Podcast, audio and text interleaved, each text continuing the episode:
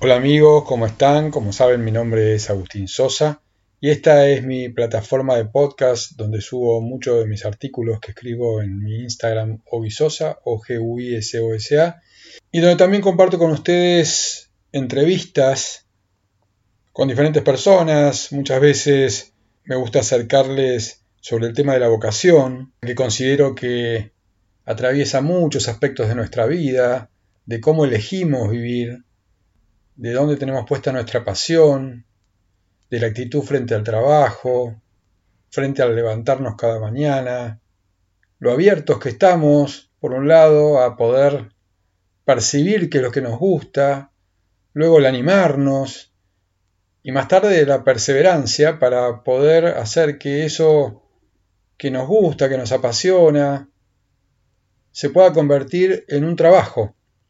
Es así que les voy a compartir una entrevista con Lucía Caicials.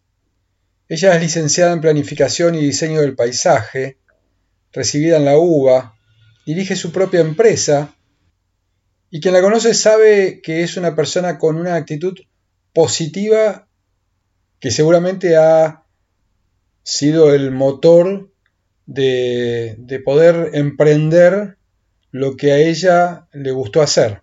Espero disfruten de esta charla. Los dejo con la entrevista.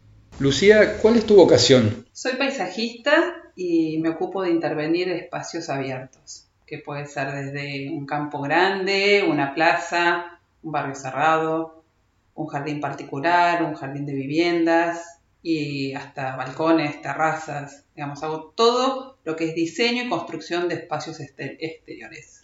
¿Y eso ¿Es lo que te gusta hacer? ¿Es lo que descubriste que te gusta? ¿Siempre estuvo en vos? Me encanta, lo disfruto, me levanto contenta, voy a trabajar con ganas.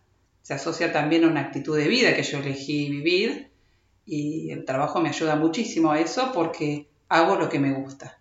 Y no, no, nunca lo supe de entrada, lo fui descubriendo al correr de la vida y de los años. Cuando eras chica, ¿pensabas en qué ibas a trabajar o a qué te ibas a dedicar? ¿Alguna vez fue el decir, tengo vocación o no tengo vocación un tema? No, yo nunca supe lo que quería así exactamente, pero sabía lo que no quería. Y cuando terminé el colegio, mientras que todos sabían su profesión o elegían carreras más tradicionales, yo revisaba la guía del estudiante y no tenía ni idea qué iba a hacer, no tenía rumbo sabía que no quería estar encerrada y sabía que no quería vivir en una rutina. Entonces empecé a buscar, eh, no me sentía capaz de hacer una carrera universitaria, pensaba que no era inteligente. Empecé a buscar, empecé a buscar, la agronomía me encantaba, pero bueno, la descarté porque eh, no la iba a poder hacer.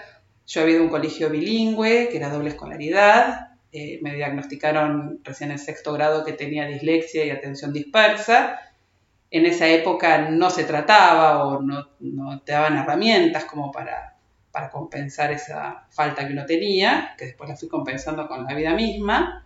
Y bueno, encontré una carrera terciaria que se llamaba Jardinería y Floricultura, que dependía de la Facultad de Agronomía, y me anoté. Y desde el momento que empecé la carrera, ya no más el cambio de no estar encerrada en el colegio, de estar al aire libre, había montones de materias que eran prácticas, me devolvió como la felicidad.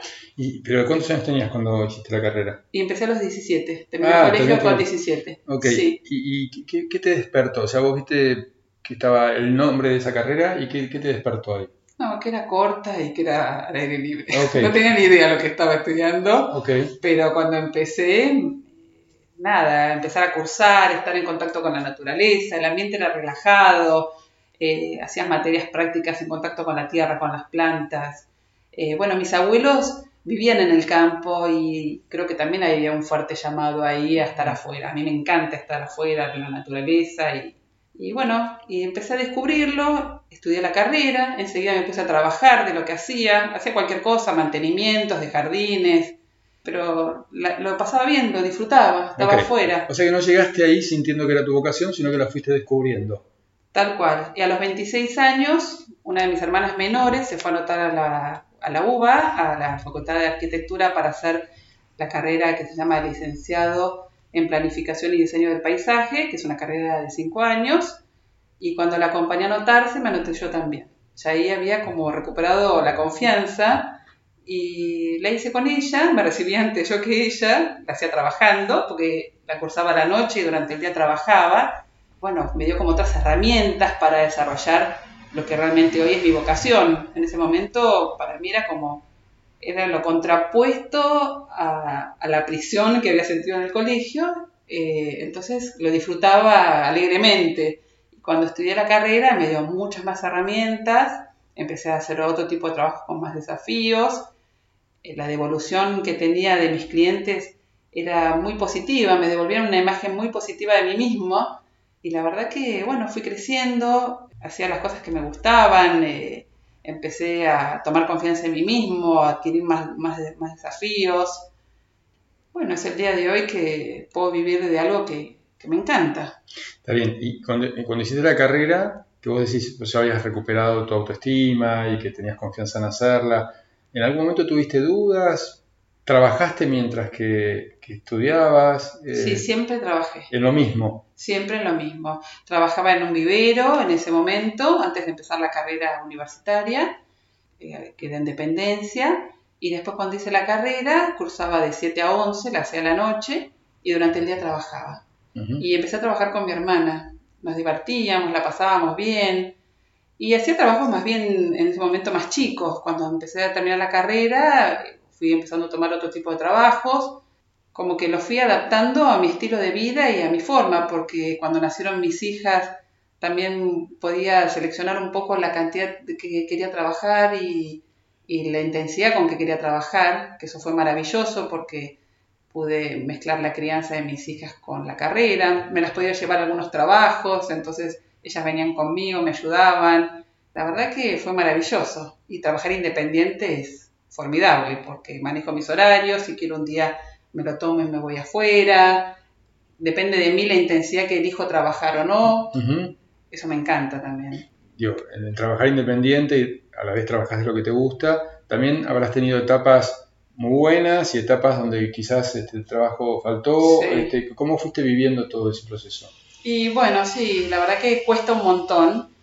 Eh, los primeros años eran difíciles porque tenía épocas de mucho trabajo y otras que no tenía casi nada de trabajo. Pero como mis hijas eran chicas, las disfrutaba porque hacía programas con ellas. Pero bueno, vivía de manera muy acotada. Eh, no gastaba nunca más de lo que entraba. Como que vivía como podía y hará, qué sé yo, más o menos seis años, siete años, que es como que logré una estabilidad, una estabilidad laboral importante. También creo que fue acompañado que mis hijas también crecieron y no me necesitaban tanto tiempo, entonces como que yo me permití a mí misma crecer. Y bueno, y hoy por hoy tengo una estabilidad que me permite pagar mis cuentas, mantenerme, hacer algún que otro viajecito vivo como quiero. Ok. Eh, ¿Qué es lo que sentís cuando haces, o sea, más allá de qué es lo que te da de vivir, digo, ¿qué, es lo que sentís con este entorno donde vos trabajás, que estás al aire libre? ¿Qué, es una sensación física?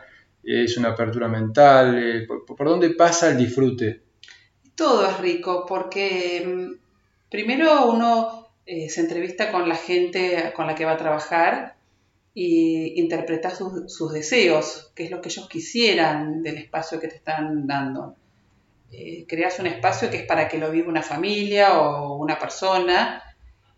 A mí lo que más me gusta, si vos me preguntaras, es poder transformar algo que por ahí es feo en algo bueno. ¿no? La transformación para mí es fabulosa. Me encanta cuando me dan un lugar tremendamente feo, horrible, y sé que tiene un potencial enorme, que lo puedo convertir en algo lindo, maravilloso. ¿Y, qué te gusta? ¿Más la acción, o sea, el hacer, o llegar a eso estético? ¿O las dos cosas, o todo? Eh, el proceso, preguntás. Claro, eh, viste que a, algunos nos gusta trabajar y bueno, hacer y hacer y hacer. Pero lo estético tiene otro, otro aspecto, ¿no? También, decir, dejo algo que es lindo y que... Sí, bueno, acá pasa que uno hace un proyecto primero, ¿no? Uno tiene una idea inicial que es un proyecto, yo siempre hago un anteproyecto, después hago un proyecto y en general siempre hago la parte que es la dirección de obra. Y del proyecto al producto terminado siempre hay cambios, siempre hay cosas. Entonces me gusta hacer esa dirección de obra porque como que el proyecto nunca se acaba, uno lo va madurando y a medida que yo estoy trabajando en esa obra o en ese trabajo, como que sigo creciendo y me parece que le aporto cosas positivas y de golpe modifico cosas, después le digo al cliente, mira, cambié esto porque sentí que iba a ser mejor o por ahí se lo consulto si veo que ellos van a tener alguna duda. Es como que el proyecto evoluciona a medida que se va armando. Me gusta mucho, mucho la parte de proyecto, de, pensarlo. También me gusta la parte de la construcción. Creo que disfruto todas las partes. Y me gusta después ir por ahí unos años después, porque lo que yo armo eh, lo tengo que pensar como con un futuro, porque todo eso cambia, crece, y me gusta irlo visitando a través del tiempo. Es como que hiciera una obra que es parte de mí y me gusta seguirlo, seguir a ver cómo evoluciona.